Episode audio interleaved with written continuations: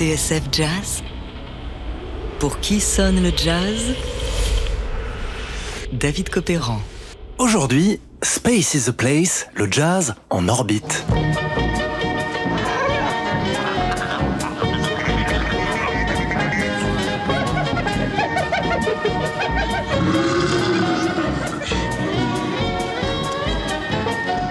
Cette drôle de musique, elle vous rappelle sûrement quelque chose.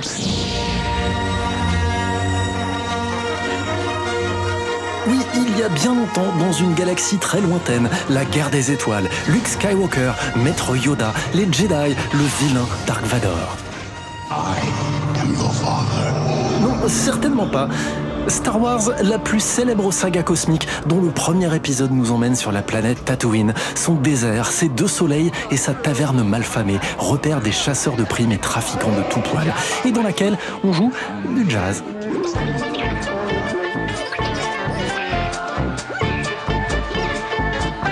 L'orchestre, ces cinq créatures aux costumes cintrés noirs et au crâne protubérant, s'appellent les Modal Nods.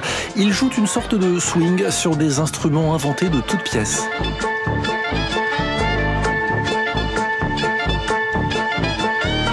Ce qui est sûr en tout cas, c'est que les Modal Nods sont le plus célèbre orchestre de jazz intergalactique. Et pour cause, ils sont les seuls dans l'univers.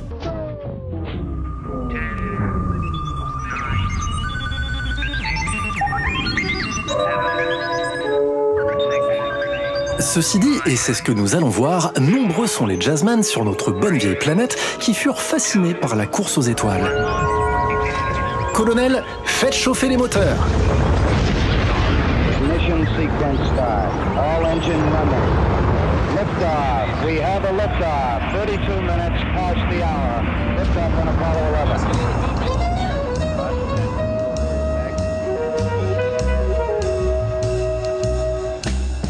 Lorsque le compositeur George Russell enregistre Jazz in the Space Age en 1960, la course à l'espace bat son plein.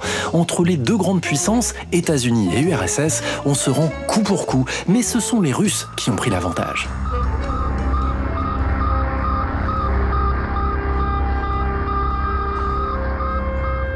Si les Américains ont photographié la Terre depuis l'espace, les Soviétiques, eux, ont déjà survolé la Lune, envoyé une chienne en orbite et préparent le premier vol habité, celui de Yuri Gagarin. Dès 1957, les Russes ont lancé le premier satellite artificiel, Sputnik, avec son célèbre bip bip qui a fait rêver toute une génération. Même les Américains, totalement pris par surprise. Et brusquement, on apprenait que le satellite russe avait commencé sa ronde extraordinaire. Radio signal transmitted by the Soviet Sputnik, the first man-made satellite as it passed over New York earlier today. Et bientôt, enregistrés, les signaux émis par le satellite allaient être dans toutes les oreilles, car cet appel strident sollicite étrangement l'imagination.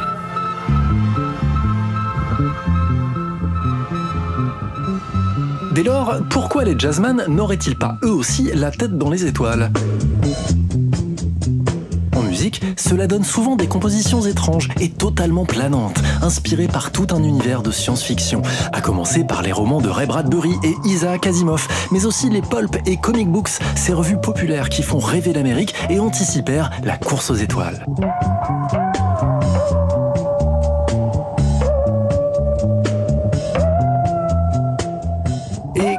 Pour nous emmener dans le cosmos que le son robotique du synthétiseur Minimoog utilisé par Marcus Belgrave dans son magnifique Space Odyssey en 1974.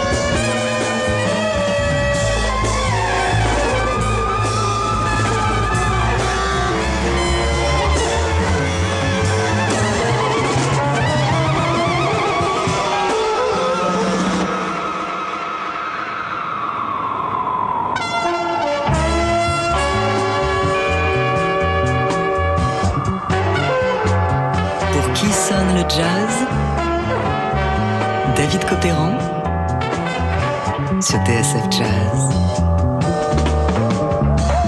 Aujourd'hui, Space is the Place, le jazz en orbite.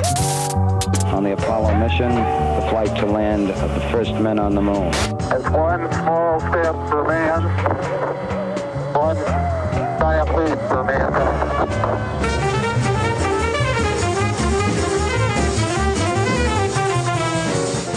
En 1957, 12 ans avant le succès d'Apollo 11 et la conquête de la Lune, le saxophoniste Lou Donaldson dégaine l'un des premiers disques de jazz spatial, Lou Takes Off chez Blue Note, avec une fusée sur la pochette et à l'intérieur, ce morceau intitulé Sputnik.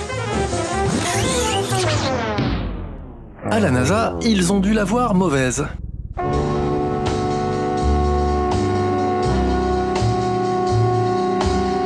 À partir de là, plusieurs disques tournent autour du pot.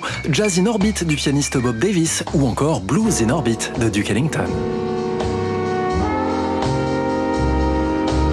Mais tous ces disques sont un peu trompeurs. À part leur titre et leur pochette, on ne peut pas dire que l'on ait vraiment la tête dans les étoiles. Non, c'est avec George Russell et son album Jazz in the Space Age, dont je vous ai déjà parlé, qu'on commence vraiment à s'y croire.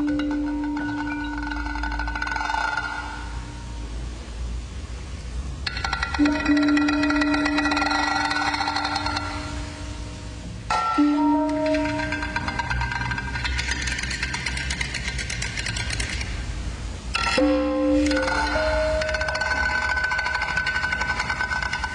Chromatic Universe, on a vraiment l'impression de flotter dans le vide interstellaire. Ces bruits de percussion, ce son étrange entre le vibraphone et l'harmonica de verre, la tonalité, l'absence de tempo, tout cela concourt à la perte de repères. En 1969, alors que Neil Armstrong et Buzz Aldrin foulent le sol lunaire, le Modern Jazz Quartet reprend le même genre de procédé et use en plus de quelques tours de studio, jouant sur la vitesse de lecture de la bande pour distordre le son et donner à l'album Space son caractère mystérieux.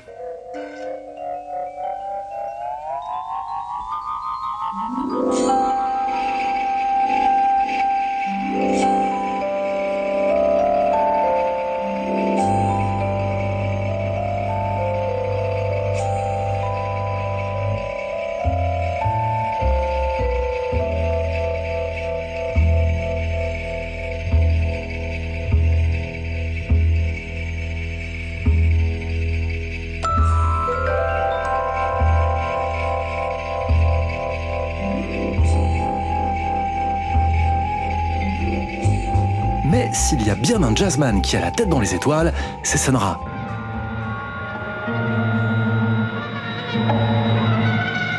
On parle tout de même d'un homme qui affirme s'être fait enlever par des extraterrestres qui lui auraient donné comme mission de sauver le monde.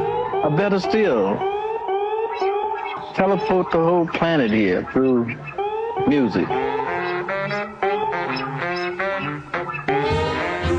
Car oui, explique Sonra, l'homme noir aussi a le droit à sa part du cosmos et à une terre promise où règne la paix et l'harmonie.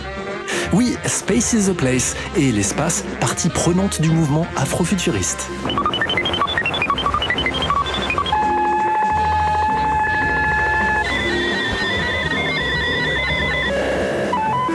These are sounds of our times. Called telemetry, it is the way satellites orbiting in space report to controllers on Earth. Mais retour en 1969. Cette année-là, Quincy Jones sort l'album Walking in Space et rencontre l'astronaute Buzz Aldrin de retour de la Lune. Ce dernier lui confie que là-haut, ils ont écouté l'un de ses arrangements pour Frank Sinatra et l'orchestre de Count Basie. Lequel, à votre avis? Fly me to the moon. Let me swing among those stars. Let me see what spring is like on a Jupiter and Mars. On le voit, les musiciens auront toujours la tête dans les étoiles et l'espace inspirera tous ceux qui rêvent de faire comme Thomas Pesquet, un bœuf en orbite à 400 km au-dessus de nos têtes.